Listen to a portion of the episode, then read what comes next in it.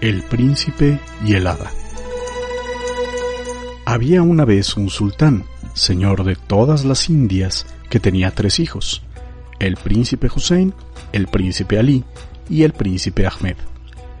Eran los tres ingeniosos, bien parecidos y valientes, y al hacerse hombres enamoráronse de su prima la princesa, que no sabía cuál elegir. El sultán estuvo también largo tiempo indeciso hasta que al fin resolvió se casará con la princesa el que demuestre ser el mejor de los tres. Por tanto, hijos míos, tomad cada uno el oro que os haga falta y un criado de confianza. Disfrazaos y salid en busca de fortuna. Regresad dentro de un año, y aquel de vosotros que haya conseguido el presente más maravilloso, un presente raro, curioso y mágico, será el esposo de la princesa. Pareció este un excelente plan a los príncipes, quienes emprendieron el viaje a la mañana siguiente. Salieron juntos de su palacio, vestidos como sencillos comerciantes y acompañados de tres oficiales disfrazados de esclavos. Sin embargo, los hijos del sultán montaban hermosos caballos e iban provistos de buena cantidad de oro. Caminaron todo el día y por la noche llegaron a una posada situada precisamente en un cruce de caminos.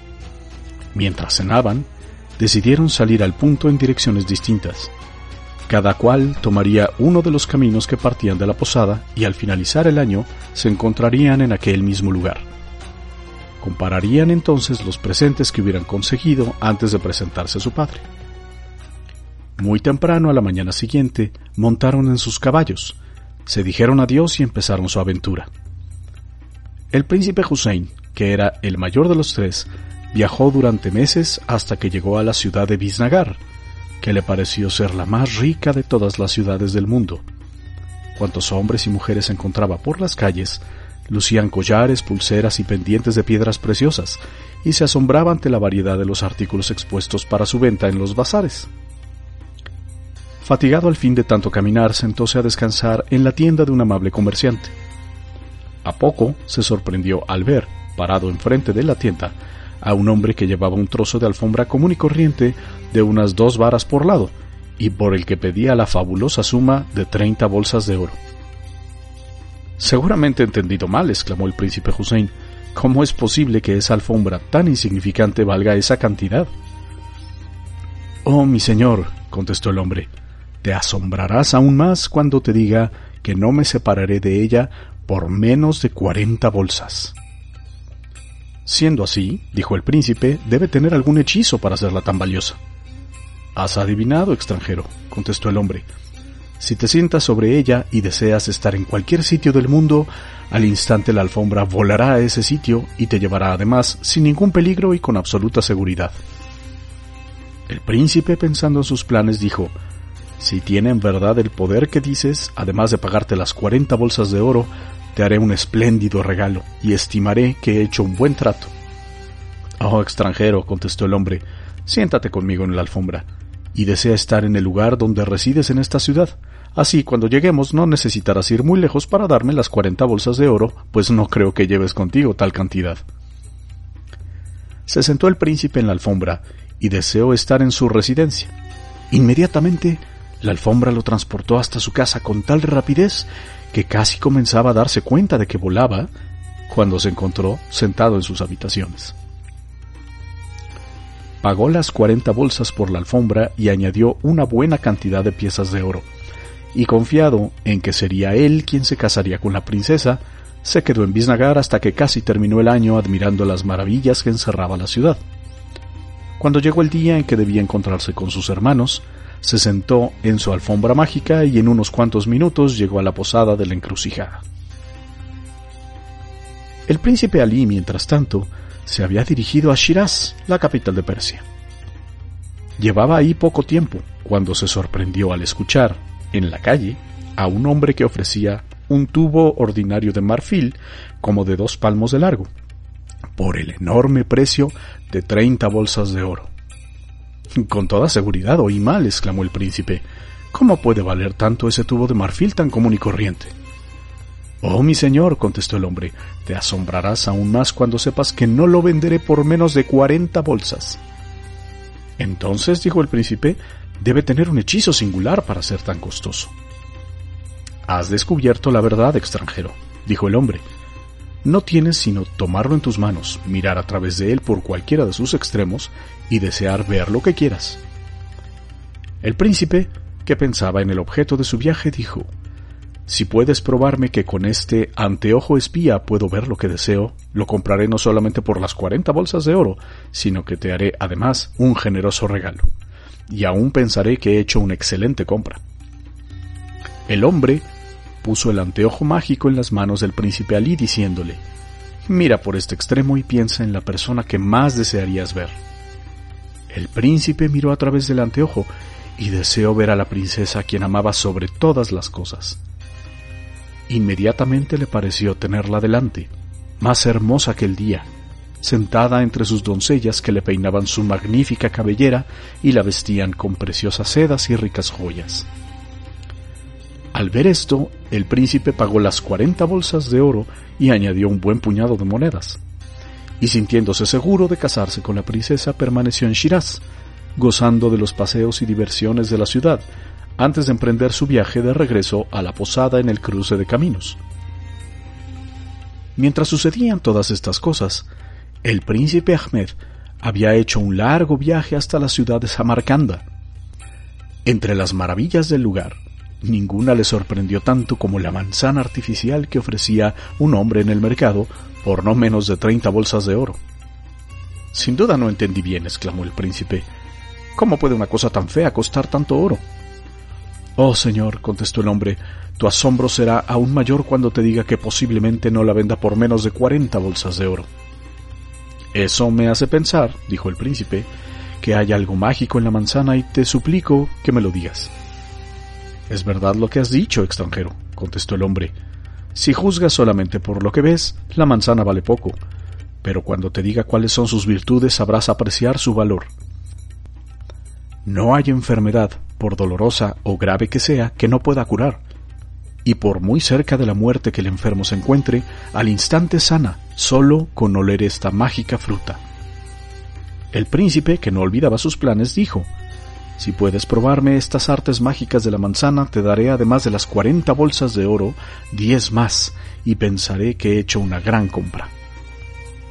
Mientras el príncipe y el hombre hablaban, un buen número de personas se había juntado a su alrededor y una de ellas exclamó Tengo un amigo que se está muriendo. Si venís pronto podréis demostrar los poderes de la manzana mágica. El príncipe aceptó inmediatamente la proposición y cuando llegaron al cuarto del enfermo, acercó la manzana a la nariz del moribundo. El hombre saltó del lecho al instante completamente curado. Al ver esto, el príncipe pagó las cincuenta bolsas de oro y regresó gozoso a la posada seguro de que sería el esposo de la princesa. Fue el último en llegar, pero lo hizo sin embargo el día que finalizaba el año en que los tres hermanos habían resuelto dar por terminada su aventura empezaron inmediatamente a contarse sus hazañas y a jactarse de sus compras maravillosas. Nada puede ganarle a mi alfombra mágica, exclamó el príncipe Hussein. Imaginad, mi criado y yo hemos venido desde Biznagar en unos instantes, con solo sentarnos sobre ella y desear estar aquí.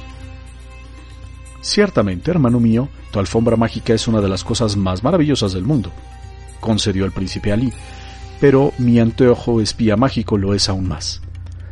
Con solo mirar por él y desear ver a la persona que quieras, la verás inmediatamente, por muy escondida o lejana que esté. No espero que creáis mis palabras sin probarlas, así que tomad el anteojo espía y ved si digo la verdad. El príncipe Hussein lo tomó en sus manos y mirando a través de él exclamó Deseo ver a mi amada prima la princesa. No había terminado de decir estas palabras cuando con gran sorpresa vieron sus hermanos que temblaban sus manos y se tornaba más pálido que la muerte. Oh príncipes hermanos míos, gritó, todos nuestros trabajos han sido en vano.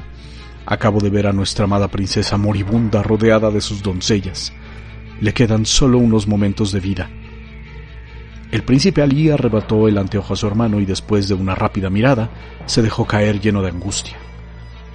Pero el príncipe Ahmed exclamó, Oh hermanos míos, si no perdemos el tiempo podremos salvar la vida de nuestra amada princesa.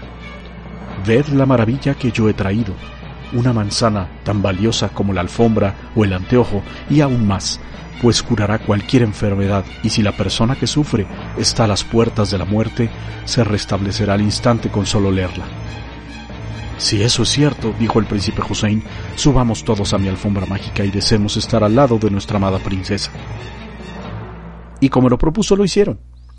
Un momento después, los tres príncipes entraban en la habitación de la princesa, mientras las doncellas se retiraban o corrían asombradas por la súbita aparición de los hermanos. Inmediatamente el príncipe Ahmed se arrodilló junto al lecho, incorporó a la moribunda princesa con un brazo y le acercó a la nariz la manzana mágica. No tardó la joven en abrir los ojos, y unos momentos después daba la bienvenida a sus primos con su acostumbrada gracia, rogándoles que salieran de su habitación mientras se levantaba y se vestía. Los tres príncipes corrieron a arrodillarse a los pies de su padre, y no solamente le mostraron las maravillas que habían traído, sino que le refirieron el buen uso que habían hecho de ellas. Y ahora, rey, larga vida os de Dios, le dijeron, resolved ¿Cuál de nosotros puede reclamar a la princesa como su esposa? El sultán se acarició la barba pensativamente. El príncipe Ahmed ha salvado la vida de la princesa con la manzana mágica, dijo, pero no hubiera podido llegar a tiempo a no ser por la alfombra mágica del príncipe Hussein, y ninguno de vosotros dos hubierais sabido del peligro que corría, a no ser por el anteojo espía mágico del príncipe Ali. No, no puedo decidir cuál es el vencedor, aun cuando los tres habéis probado ser merecedores de vuestra prima. Deberemos hacer otra prueba. Id, templad vuestros arcos, llevad vuestras flechas y esperadme a las murallas de la ciudad. Aquel cuya flecha llegue más lejos será el esposo de la princesa al caer el sol. Poco después, los tres príncipes, uno al lado del otro, estaban con las flechas preparadas en los arcos. El príncipe Hussein tiró primero. A continuación, el príncipe Ali lanzó su dardo, que cayó unos pasos más lejos que el de su hermano. Por último, el príncipe Ahmed tensó su arco y su flecha voló fuera del alcance de la vista, desapareciendo tan misteriosamente que ni la más cuidadosa búsqueda logró descubrirla. Así que se declaró vencedor al príncipe Ali, y grandes y hermosas fueron las fiestas con que se celebró la boda. Pero el príncipe Hussein no se encontraba presente, pues desilusionado había renunciado al mundo y a su derecho al trono. Era derviche, es decir, monje maometano, y vivía en el desierto ayunando y dedicando su vida a adorar a Alá el misericordioso. El príncipe Ahmed tampoco estuvo en la boda, pues seguía buscando su flecha, y no pudiendo encontrarla siguió la dirección en la que había desaparecido, lejos rumbo a las montañas, con el corazón invadido de tristeza llegó por fin a un enorme acantilado que le cerraba el paso, y con gran asombro descubrió su flecha brillando sobre la hierba, a casi cuatro leguas del lugar en donde la había lanzado. Parece obra de brujería, exclamó. No hay hombre que pueda disparar una flecha a esa distancia. Mientras hacía este comentario, notó que la flecha apuntaba a una cueva, de la entrada de la cual desembocaba una vereda, y al avanzar hacia ella vio en el interior una extraña puerta de hierro. El príncipe la abrió sin dificultad y penetró en la montaña. Esperaba encontrar tinieblas, pero por el contrario, después de avanzar unos pasos, llegó a un espacio más iluminado aún que el mundo exterior. Y lo primero que vio fue un magnífico palacio resplandeciente de oro y piedras preciosas. No tuvo tiempo de admirarlo, sin embargo, pues inmediatamente avanzó hacia él desde el palacio la princesa más hermosa que nunca había soñado contemplar. Al acercarse a él exclamó, Bienvenido, príncipe Ahmed, a mi palacio. El príncipe, que estaba extraordinariamente sorprendido, dijo, Oh, hermosa señora, no encuentro palabras para alabaros. Pero decidme, os suplico, ¿cómo sabéis mi nombre, cuando yo ni siquiera tenía noticia de este maravilloso lugar, tan cercano, sin embargo, a la ciudad de mi padre, el sultán? Oh, príncipe, fue la respuesta, yo soy un hada, hija de un poderoso genio, y mi nombre es Banu. No debe sorprenderte que conozca tu nombre, pues te he seguido a ti y a tus hermanos durante algún tiempo. Fui yo la que mandé la manzana mágica a Samarcanda para que pudieras comprarla, así como la alfombra mágica a Bisnagar para el príncipe Hussein y el anteojo mágico a Shiraz para el príncipe Ali. Pero no podía haberte desposado con una persona tan inferior como la princesa tu prima. Así que cuando disparasteis vuestras flechas yo volaba invisible sobre vosotros. Tomé tu flecha y la traje hasta la entrada de mis posesiones. Aquí podrás encontrar felicidad y riquezas, pues yo y todo lo que tengo será tuyo. El príncipe Ahmed contempló la belleza del hada Banu y le pareció que jamás había visto nada igual, ni había conocido el amor hasta ese momento. Así que se casaron ese mismo día y durante seis meses fueron completamente felices. Al cabo de ese tiempo, el príncipe dijo a su esposa, Corazón de mi corazón, una sola cosa me impide ser completamente feliz durante todo este tiempo mi amado padre debe creerme muerto. Permíteme que vaya a visitarlo y a llevarle el consuelo de que vivo. Pero el hada Banú le dijo con acento de reproche, ¿Es acaso, oh príncipe mío, que te estás cansando de mí y buscas una excusa para dejarme? El príncipe, ante estos recelos, no volvió a mencionar sus deseos de visitar al sultán, aunque continuamente hablaba de él. Pero llegó el día en que el hada supo que el sultán estaba verdaderamente triste por la desaparición de su hijo. No había vuelto a saber de él, y los mensajeros que había mandado en todas direcciones no lograban averiguar nada. Mandó por fin traer a una bruja y le ordenó que usara todas sus artes para descubrir el paradero del príncipe. Oh mi rey, a pesar de todas mis artes, lo único que puedo decirte es que el príncipe Ahmed vive aún un poder superior al mío me impide saber más. Enterada de esto, el hada Banu dijo al príncipe, Amado mío, veo que continúas ansioso de visitar al sultán tu padre, y sé que esa es ciertamente la única razón que tienes para desear salir de aquí. Toma veinte hombres y ve sin temor, pero te suplico que no le digas con quién te has casado ni dónde vivimos.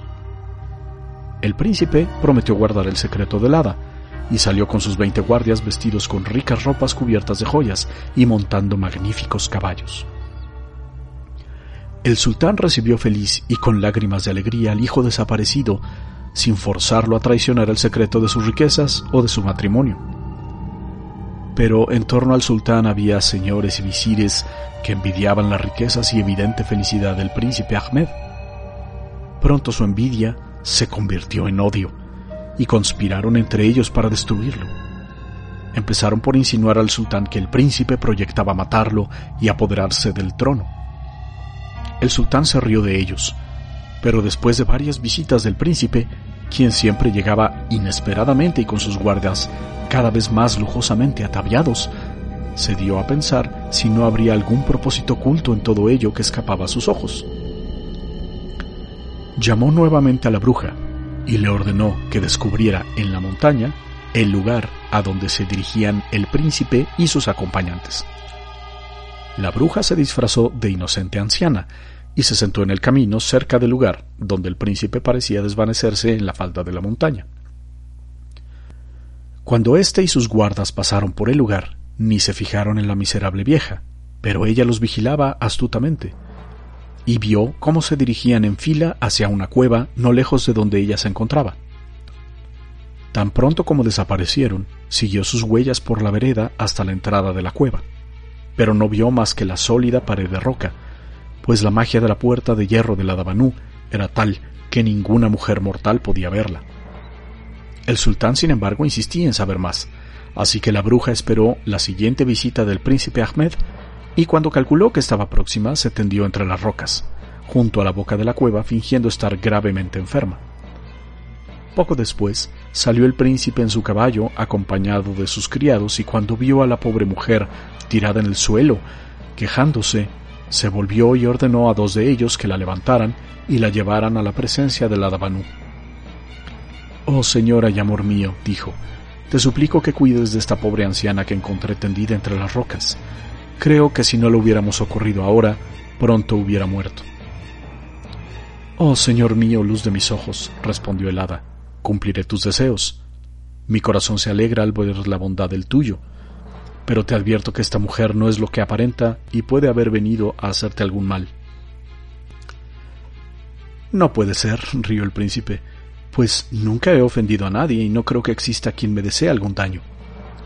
Y se fue a visitar al sultán, mientras que los criados llevaban a la bruja al palacio de la Dabanú y le daban unos tragos de agua de la fuente de los leones, con la que se lograban curaciones aún más maravillosas que con la manzana mágica.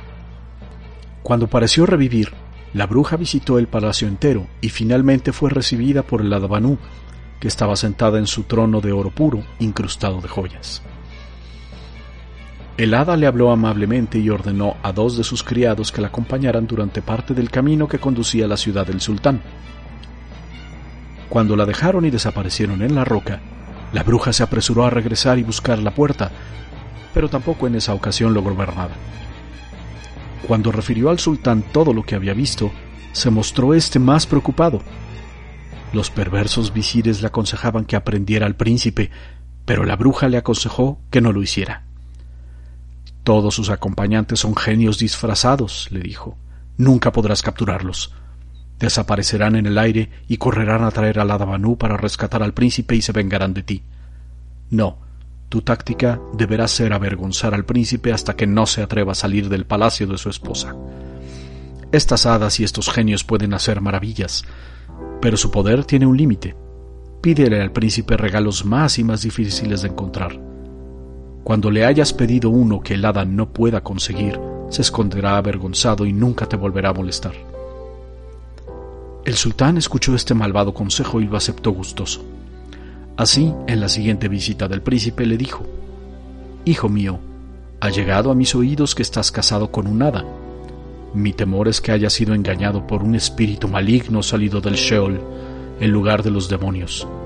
Así que te suplico que la sometas a una prueba, pues si se trata efectivamente de un espíritu maligno solamente podrá causar daño, pidiéndole tres maravillosos regalos que beneficiarán no únicamente a mí, sino también a mis súbditos. Ve y pídele primero una tienda, tan pequeña que pueda sostenerla en una sola mano cuando esté enrollada, y sin embargo tan grande que al extenderla pueda cubrir todo mi ejército. El príncipe Ahmed quedó descorazonado al oír las palabras de su padre, ni por un momento dudó de la bondad de la Dabanú y pensó que era asunto de honor demostrar a su padre la bondad de su esposa. Sin embargo, lo que el sultán pedía parecía no solamente difícil, sino absolutamente imposible. Cuando regresó al palacio estaba tan afligido que el hada pronto adivinó que algo sucedía. La anciana que creías moribunda era realmente una malvada bruja que mandaron para espiarme, dijo a su esposo. Tu padre está rodeado de visires malvados que sienten envidia de tu buena fortuna. Sin duda te ha pedido alguna maravilla que demuestre no solamente mi poder, sino mi amor por ti. El príncipe le confesó que estaba en lo cierto.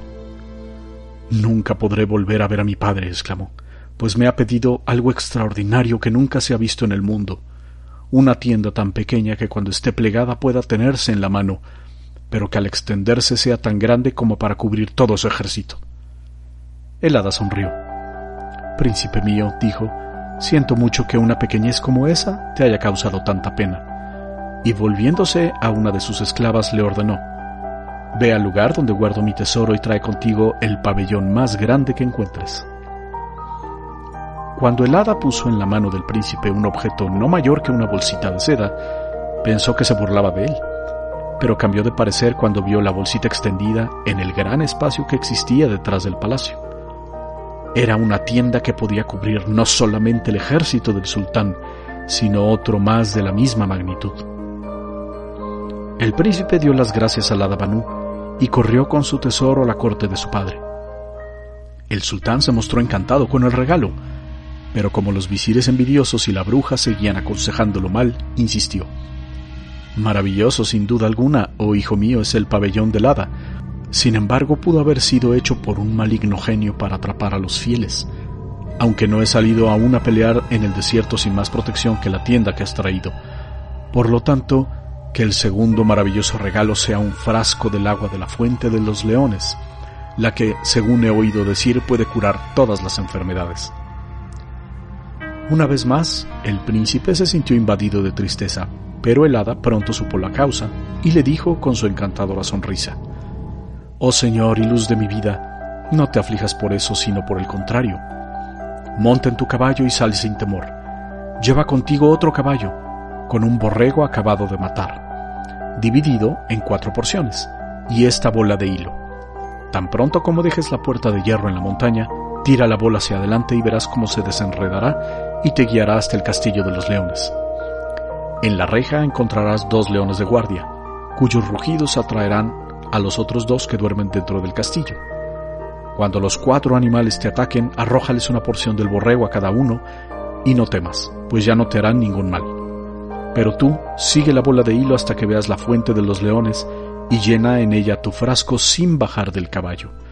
Después ve al palacio del sultán sin volver tu mirada ni a la derecha ni a la izquierda y todo saldrá bien. El príncipe Ahmed obedeció al pie de la letra las instrucciones del hada Cuando hubo llenado su frasco con agua de la fuente de los leones, salió del castillo y se dirigió hacia el palacio de su padre. Dos de los leones lo siguieron, con gran alarma de las personas con quienes se cruzó pero los animales no intentaron ningún daño y regresaron a vigilar su fuente tan pronto como vieron que el príncipe entregaba el frasco al sultán. El príncipe creyó que su padre quedaría satisfecho, pero la bruja y los visires lo habían cambiado por completo y ya era tan malvado como ellos, por lo que su única idea era avergonzar a la Dabanú y hacer que el príncipe Ahmed desapareciera para siempre. Así que, incitado por su odio y por la bruja, pidió algo que parecía del todo imposible. Oh, hijo mío, dijo al príncipe, no me queda más que una cosa que pedirte, que demostrará sin dejar lugar a dudas el poder de tu esposa. Tráeme un hombre no más alto que una cuarta, pero cuya barba sea tan larga como una vara, que además de hablar, pueda cargar sobre su hombro una barra de hierro de veinte arrobas y la maneje con la facilidad con la que se usa un bastón. El príncipe Ahmed miró a su alrededor desesperado, pero los visires se rieron abiertamente de él y aún el sultán sonrió malévolamente. Regresó a toda prisa a la Damanú y exclamó Ya hasta mi padre me odia y se burla de mí. Me ha pedido algo imposible. Nunca podré visitarlo en lo futuro ni mantener mi cabeza levantada. Pero cuando dijo el hada de lo que se trataba, le sonrió ésta con su más dulce sonrisa y le dijo Oh mi rey, fuente de mi felicidad, lo que te pide el sultán es conocer a mi hermano Shaibar. Al decir esto, arrojó unas gotas de un precioso perfume al fuego, del que se levantó una densa nube de humo. Al desvanecerse ésta, dijo la princesa Aquí está mi hermano Shaibar, que ha venido a conocerte, esposo mío y luz de mis días. Y allí estaba ciertamente un pequeño duende, no más alto que una cuarta, pero con una barba negra tan larga como una vara, y llevando sobre el hombro una pesada y enorme barra de hierro, como si fuera un bastón. El príncipe Ahmed se dirigió al palacio de su padre con aquel extraño compañero, y cuantas personas encontraba se retiraban aterrorizadas. Así que llegaron sin ningún obstáculo ante el trono mismo del sultán. Aquí estoy, gritó Shaibar adelantándose hacia él. Querías conocerme y he venido. ¿Qué es lo que deseas? Pero en lugar de contestarle, el sultán se alejó con una mirada de disgusto en los ojos. Al momento Shaibar enloqueció de furia. No puedo perdonar este insulto, bramó, y antes de que el príncipe Ahmed supiera lo que estaba sucediendo, había levantado la barra y atacado al sultán, dejándolo instantáneamente muerto. Volvióse entonces y golpeó en la misma forma a los balmados visires. Por último, mandó traer a la bruja y la desbarató de un solo golpe. Haré lo mismo con todos y destruiré vuestra ciudad, amenazó, a menos que os inclinéis ante el príncipe Ahmed y le juréis fidelidad y lealtad, pues desde ahora es vuestro sultán. Todos, excepto los visires muertos, habían amado siempre al príncipe, así que se mostraron encantados de servirle. El sultán Ahmed dio a su hermano el príncipe Ali una provincia entera para que reinara en ella, y hubiera hecho lo mismo con el príncipe Hussein si éste así lo hubiera querido. Después mandó por el Adabanú, quien fue proclamada sultana, y desde entonces gobernaron con justicia sobre su pueblo y fueron felices toda su vida.